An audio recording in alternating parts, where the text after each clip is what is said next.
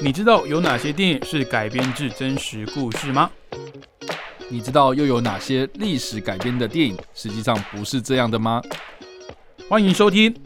看电影学历史》。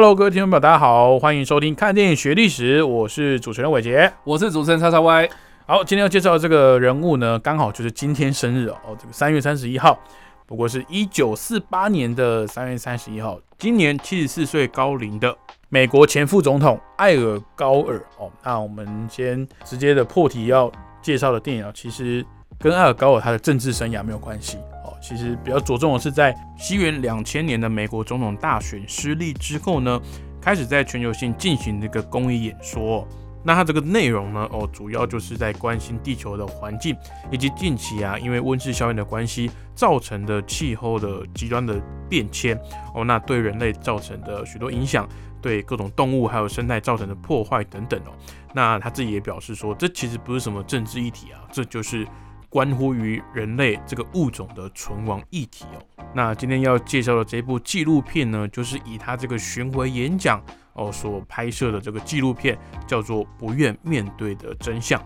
以纪录片的形式来讲，当年在呃全球各地所引起的回响跟票房，其实都非同小可。那也进一步的去引起大家对于这个环境暖化的一些关注啦。那哎，查查歪，你自己有看过这一部纪录片吗？哎呀，这个今天的这个主题根本就是我的老本行啊！啊，怎么说？因为我我自己本身就是学环境出来的。哇，你说我自己本身就是拍纪录片出来的？哦，当然不是，吓我一跳，失敬失敬失敬。对我我自己，我应该说我自己本身是呃中山大学海洋环境及科学，哎，海海洋，连自己的系都忘，等下了。因为我自己的科系，我是从中山大学毕业的，然后我们的科系叫做海洋及。海洋环境及工程学系，OK，对，然后我主呃，然后我自己在研究所方面，嗯，就是研究的领域就是环境相关，哦，可能这种污染整治啊，啊，或是这种呃，你要说这种节能减碳类型的这种东西呃为主这样子。所以当时啊，哈，这个不愿面对真相上映的时候，我觉得蛮有趣的，是在我大学快要毕业，然后进入到研究所那那阵子。嗯，对，那那那阵子，然后老师应该说我自己在电影院上映的时候，我有去看，然后我又在 DVD 的时候又看了一遍，然后老师上课的时候，然后又放了一遍，然后之后我又因为要做节目，然后又看了一遍，所以我看了好多遍这样这部片，我真的是印象很深刻这样。只不过我觉得蛮有趣，因为刚刚伟杰有提到，就是说这部片跟高尔本身的政治生涯没有什么太大关系，我自己个人是觉得还是有关系啦。哦。对啊，因为尤其是这部片，它其实过了九年之后，然后又推了第二部，嗯，然后这部片就非常的充满浓厚的政治意义。OK，因为我不知道伟杰有没有看第二集，第二集我真的没看。啊，你真的没看？我看第二集，还是还是你根本不知道第二集有这个？我知道有第二集，你知道有第二集，但是我听说第二集跟第一集的那个那个风格差很多。对，等一下我们可以好好聊。OK OK。对，但我觉得我我自己是觉得说第一集，他那个当时就是我第一次看到的时候，我。非常的震惊，呃，你要说震惊嘛，就是我觉得第一个很特别啦，因为很少会有那种完完全全在关注呃所谓环境议题的纪录片，嗯，被这么大力的宣传，是。对，因为当时我记得，就是我很少看到有一个。这种环境相关的议题的纪录片，然后是有预告片，然后然后那种片商又开始在那边大肆的宣传，确实确实，什么啊公车广告啦，然后电视广告啦，然后网络广告什么的，都是大肆的宣传。其实以纪录片这个形式来讲，它娱乐程度不会太高了，是，就是它主要就是因为你纪录片顾名思义，你一定是记录一个某某一个事件嘛，嗯哼，那。里面会参参考到真实的这个人事物或者是影像，在编排上呢，本来就不太容易去达到所谓的这种剧情张力的效果，所以可能在观看起来你会觉得是平铺直述的在去纪实一件事情，去记录一件事情。嗯，那近年来啊，这个你真的要看到内容好的纪录片其实不少，但是你说真的要打入进到大众的眼光的视野里面呢，可能屈指可数了，而且又很难推啊。是啊，因为像我们过去，呃，所谓的奥斯卡上厕奥斯卡奖上厕所时间，就是所谓的呃纪录片奖嘛，或是这个纪录短片、纪录短片、因为短片啊、动画短片，真的就是不会有人去关注这些作品，比较少资讯。就是你那一那一年这些作品推出来，我们都甚至哦，可能还要因为你。奖项有列出来，那我去参去去搜寻一下这些作品是长什么样子。嗯，因为其实纪录片你说真的要盈利哦，有很大的困难。我就我我突然想到一部作品，就是之前有在记录这个台湾知名超马选手哦，陈彦博超级马拉松的选手，他的一个心路历程的一个纪录片。那当时就是电影的票房凄惨到这个陈彦博本人啊。这个男主角本人啊，在脸书上发文说啊，怎么都没有人要去看这部电影，看一下啦，就去看一下我我这个就是代表国家哦去参赛啊，也获得了不错的成绩的这个一个纪录片。我觉得这个也是蛮心酸的，因为确实这种电影就是比较难打进这个大众的视野。那也刚刚像陈大伯讲的，你光行销你也很难去去去做预告片啊，或者砸钱买广告什么，其实成本是有点交换不过来的。不过这一部不愿面对真相是不是不太一样？我觉得我觉得蛮特别的，因为它的形式也蛮特别的。嗯，因为过去我们认知的纪录片可能是啊有一个主持人啊，或是没有主持人也好，就是有个旁白啦，或是旁白，对，就是就导演他用自己的镜头，然后去记录某一件事情嘛，是，然后跟着可能嗯你你可能要记录的人事物，然后就是从把这整件事情给记录完整这样，这个是纪录片过去的形式，可是。不愿面对真相，这个这纪录片，它其实是聚焦在高尔他在怎么讲，就是在推广这个环境教育，或是他在呼吁这个全球暖化问题的这些演讲当中哦，去去去啊，从他的这些资料当中啊，去秀了一个演讲。啊，所以他整部纪录片都是高尔的演讲内容。对，那这些演讲当然他的这个，那他最特别的地方在于什么呢？就是说。我觉得这部纪录片它可以当做是，我觉得所有大学生，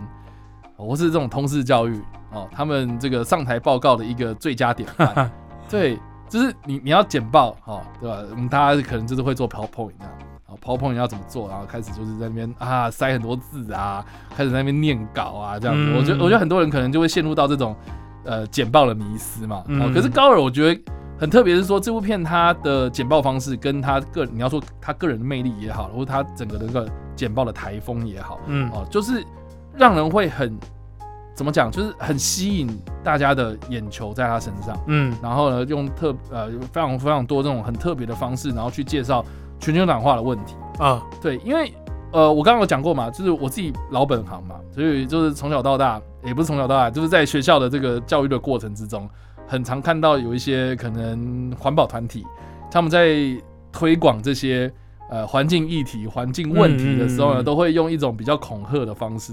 啊，你说控诉的感觉吗？对啊，就跟你讲说，哇，那个人口怎么样的？哇，那个世界遇到什么样的危机啊？那造成破洞啊，我们人会遇到什么样的问题呀？这样子，就是用那种。很惊悚的危言耸听的感觉啊！你好啦，这啊这个东西好像是不该不不该说危言耸听，但是它就是事实嘛。但我我我必须说，以前啊，我们有一个科目叫做环境教育，嗯，对，那环境教育的老师啊，呃，这个他的他开宗明义就是第一堂课就跟大家讲说，我们今天不是要教大家环境教育，我们今天要教大家环境教，环境教是你看你看你们听你们听过就一个。类类似有点像宗教的感觉，环境教是一个组织的感觉，就是就是你当然你要想想看，就是说我的这个教育是要维护环境，任何一个 宗教组织啊，比如说啊，这个可能要对不起这个宗呃基督教朋友啊，就是就因为因为我自己没有任何的宗教信仰啊啊，可是我觉得任何的这个宗教啊，或者你好好说，比如说基督教好了啊，他就会说啊，人有原罪嘛，嗯，我们要信仰呃，我们我们要信仰上帝，然后上帝会原谅我们。对之类的，或是这个佛教也会讲啊，就是说你不能作恶嘛，作恶你会下地狱啊，会拔舌头啊，干嘛这样子？就是用一种我觉得相较之下比较恐吓的方式，在逼大家要信仰我嘛。我懂你意思。对，所以其实环境教是不是也是类似这种感觉？然后就是说，哇，那个可是啊，你先讲，温度上升好严重，然后什么哇，那冰山融化，然后北极熊没饭吃，哇，好可怕这样子，然后威胁到人类这样子。啊，你你一定要重视，你要开始做热色分类，你像那个冷气要开那个二十八度以上这样子，二十八度以上是开暖气就好，没有啊，就是这种感觉嘛，就是说，对对，就是就用恐吓的方式，那可是我觉得啦，呃。我觉得用这种方式去推广东西，当然你你你的诉求很明确，没错。可是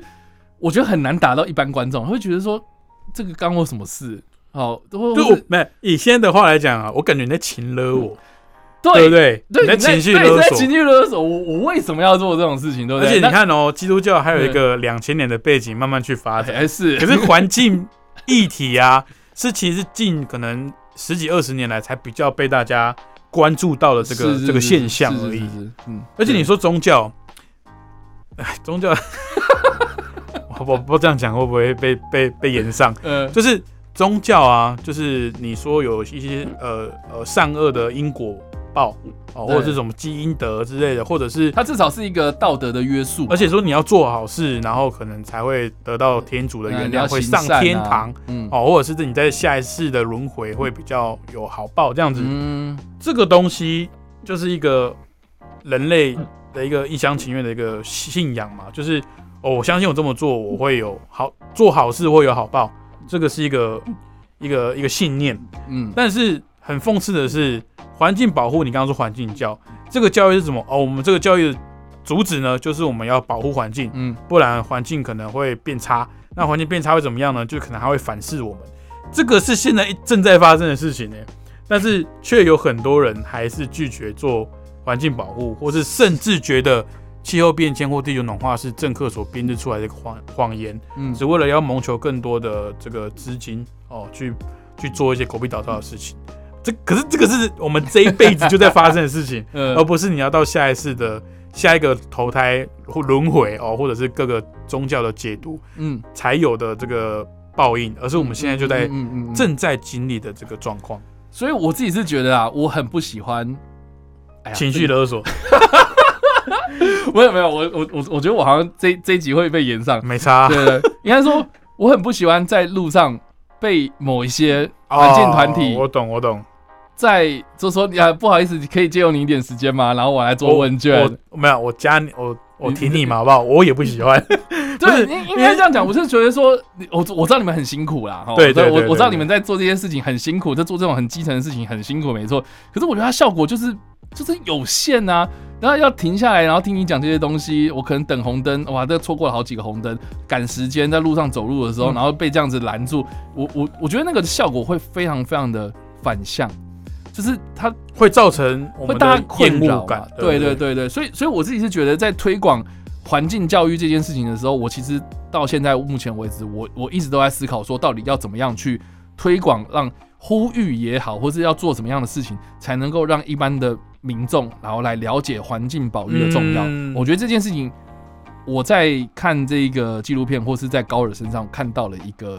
我觉得很有趣的一个方式哦，就我觉得他的手段，他并不是。要去严肃的，也你他他很严肃，没错，就是这部片他其实啊，我们老师那个时候在放的时候也是很多人睡着了，呃，跟但是我我自己是觉得你仔细去看他阐述他自己，你要说他的理论也好，他的理念也好，就是他的方式绝对不会是用恐吓的方式，对，在在跟你讲这件事，甚至我觉得他的这个主持的方式有点像脱口秀。只是没有，只是没有这么多的，只是没有梗而已。punch line，对，只是没有这么多 punch line。可是他，他在跟你陈述的感觉是，哦，我没有要跟你说，哦，因为我懂很多，你们最好给我小心一点，关注一下我现在要讲的东西，这很严重。他的感觉比较像是，比较像是仔细看这个男人太狠，不要用这种，不要用这种，这个，这个。对岸的这种行销手法，就是没有啦。我的我的我的我的意思是，嗯，它比较像是我们在聊天的感觉。是是是，只是哦，因为你可能哦，你读环境相关的科系，你会跟我讲说，哦，我跟你讲，我我的学士的教育，有有让我知道了一些事情，那我跟你分享，这样用分享的方式，但是其他的内容是很耸动的，很很很害人的，对，是会让人家说说，嗯，怎么会这样子？怎么会呃这么严重？但是因为他这个循序渐进的这个这个处理的方式，让我们更愿意去去去听他想要表达什么。对，因为因为其实这部片它让我印象最深刻的啊，等下可以来分享，就是说啊，我问完一群学弟妹，然后他们印象最深刻的地方，对，因为因为我自己个人印象最深刻的就是它的开头，它其实并不会是给你呈现我们一般所认知到的什么。呃，什么冰川融化啦，啊，然后什么什么啊，那个北极熊没饭吃，变好瘦，然后他们会被淹死等等这样的东西。它其实一开始那个投影片，它呈现的是一张照片，这张照片非常有名哦，是在一九七二年的时候呢，由阿波罗十七号的太空员他们所拍摄下来的一个地球的照片。哦，这个照片呢，因为很像是蓝色的弹珠，所以这个照片叫做蓝色弹珠，啊，是一个算是。嗯，有史以来啦，哈，少数啊，太空人把地球清晰的完整拍下来一整个球体的照片，就是这张照片了。这样，OK。那这张照片可能很多人在一些可能地科课本上面或者一些杂志上面有看过，对，一定都会看过这张照片。但是大家会觉得说啊，那有什么好特别的啊？就是地球啊，这样子，就像你可能会觉得说。很习以为常啦，可是你要想想看啊，就是说要拍下这这张照片是有多么困难的情况之下，然后才能看到我们的完整的家园。嗯哼，然后呢，除了是这张照片之外，他又拍他又放了一个是到了这个后来的有一个叫做航海家的一个太空船，它穿过了太阳系，就是它从地球出发，然后穿破了太阳系，到了太阳系的边缘的时候，然后科学家就异想天开，就是哎。如果我们把那个镜头往回看，看一下地球这个时候在太阳系边缘看地球的时候会呈呈现什么样子？哦，你就看到就是在茫茫星海之中的的这个一个小白点这样子。嗯，所以他就是用这样的方式就跟大家讲说，你们的地球啊就是这个样子，我们的家就是这个样子。可能因为我们就是在这个地球上面太习以为常了。我们我我我我们的生活当中就是在地球上面，我们没有感受到地球的珍贵，所以我们才会不重视这个环境的重要，或是我们地球的这个家园。嗯，对，所以我我印象非常深刻，就是说，哇，他这个的开场真的是让我很很怎么讲，很震撼呐。就虽然他不是用什么很危言耸听的方式，嗯，在跟你讲述说环境教育，可是他是直接用这两张照片就。非常非常吸引到我，这样，所以我印象非常深刻是开头。可是，就是我们老师啊，然后或者我的学弟妹啊，就是我我们就很喜欢问大家，就是说你看完这整部片子，这个印象最深刻的地方，大家都一定会讲到说，呃，他要呈现那个每每年逐渐上升的海平面，海平面跟它那个地球的温度。对，然后他就他就那个有一个大荧幕在那个舞台后方嘛，然后他就走走走走到那个荧幕的旁边有一个升降机。哦，走进去，然后跟大家讲说，哦，这个曲线图慢慢往上的，然后还有它升降机就开始慢慢往上，往上，往上，往上，然后到了这个冲破了这个荧幕之后呢，他又再继续往上，然后跟大家讲说，哦，这个的差异就是非常的明显，大概到这里这样子。对，就是他用升降机的方式，可是已经破图了。对对对对对，所以其实图表做不下去。所以这个其实这个。你你你要说那个具象化的方式嘛，好，就让大家知道说，其实我们现在的面临到的危机是非常非常的可怕的，嗯，哦，可是呢，我们都不愿意去面对这样，嗯，对，所以所以，我我觉得他那个简报的呈现方式让人印象很深刻，但是他用的方式非常的简单，就就就是这种图像式跟这种行动呼吁，然后跟一个我我们要有那种切身之痛的那种感觉，哦，才能够让大家呼吁起来，就是说。哦，我们要去重视这个议题，这样，所以我我自己是觉得他在阐述，呃，这方面的理念也好了，他的那个论调也好了，我觉得他的方式是很棒的，哦，但是这个也是为什么他能够当政治人物的关系啦。我自己是觉得，就是说一个政治人物他的魅力也好，或者他的这个演讲的口，呃，这个这个要怎么讲啊，话术也好，就是他就是会让很多人吸引到，就是他身上这样子，嗯，对，所以。我觉得啦，蛮有趣，是说他的第一部作品，呃，是在二零零六年的时候推出嘛，嗯，哦，但是在二零零六年的时候，我就大概知道说，哦，就是有一部不愿意面对真相的第二集要上映了，这样子。他原定是要在二零一六年的时候上了，可是到了二零一七年才上，哦，这个为什么呢？是因为二零一六年的时候呢，有一个所谓的巴黎协议哦，就是世界各国的元首呢，他们到了巴黎这个地方又开会，嗯，开会的讨论出这个温室效应要怎么样去解决这个问题啊。然后这个高尔呢，他就在二零一六年的时候呢，在这个巴黎协议上面呢，啊，透过这个斡旋的方式啦，哈，就是跟很多领导人，这个世界各国领导人们哦，就是打交道、交涉，然后来讲出，就是说，哦，原来巴黎协议能够签订，都是我的功劳。是我自己觉得，对对，这部片这我可以看得出来，就是他很辛苦啦，他一直在做这些事情呢，没错啦。然后，而且我觉得那个时代的意义也很重要，就是说，因为不愿面对这项第一集是二零零六年嘛，对。然后他原定是在二零一六年的时候上第二集，那意思就是说，哎，这十年间我们人类到底做了哪些努力？嗯，我我我觉得这个是个很好的回顾啦，因为十年间如果真的都没有什么改变的话，那我觉得人类真的太可悲了嘛。对对，可是这个 第二集的蛮大一个。呃，聚焦的点都是聚焦在他在巴黎协议的这个会议上面的哈，就是怎么样去斡旋这些世界各国的元首啦，这些领导人们这样子。所以我自己是觉得他那个政治的意图，我觉得有点明显，反倒是第一集，我觉得那个那个理由非常的纯粹这样子。我觉得这个是比较可惜的地方，就是你会觉得第一集的那个这个初衷，或者是这个他的这个演讲在设计上，让人家觉得说他没有其他的。的目的，但是他会觉得说，哦，我今天就是要跟大家分享一个你不愿意面对的真相。对对对。但真相就是这么的残酷。那我把事实告诉你，那我们是不是该有点作为，要去阻止一些事情？对。因为他其实像叉叉 Y 讲的，他虽然说他的过程中会用一些比较可能生动哦，或者是比较平易近人的方式去跟大家讲述这些严肃的议题，但是其实他到这一部纪录片的尾声，啊，同时也是他这个演讲的尾声的时候呢，他的这个用字遣词其实也是蛮严厉的啦。就是说，如果各国的领袖跟这些领导人再不赶快提出一些可以减缓的方法的话，因为现在已经没办法谈阻止，嗯，这个东西已经在发生过，在发生的过程中，现在进行式的这个已经是一个不可逆的过程，嗯，那我们能做就是在不加速它的严重的程度下去。去减缓它嘛，那试着去哦弥补哦我们过去对地球对环境所造成这个伤害，那你们该怎么做？我觉得这个是一个纪录片一个非常好的的结尾哦，因为它不像一般的故事会有一个结局嘛，会有一个一个定调哦，它这一部纪录片的片尾就是会让你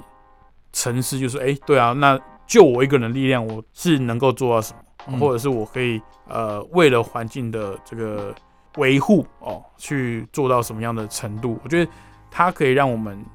在看完这部纪录片之后呢，会去反思我们自己的一些一些行为啊。我觉得这这也是这部纪录片我觉得非常值得赞赏跟值得被拿出来一看再看的一个点就是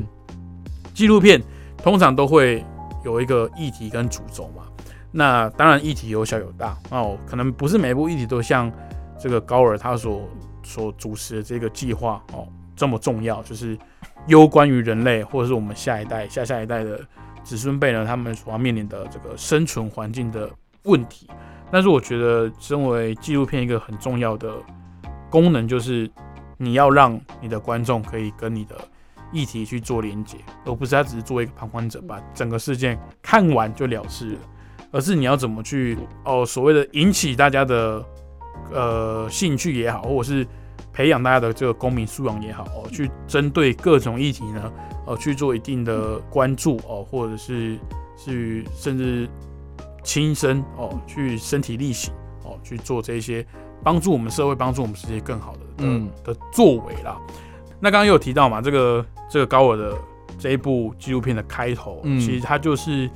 点出了人类在整个地球其实是还是非常渺小的。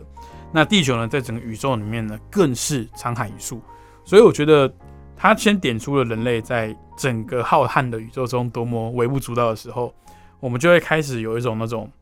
无力感、嗯，茫然无助感。但是我们却连自己居居住的这一块小小的地球都没办法给好好的照顾好。那我觉得他这一种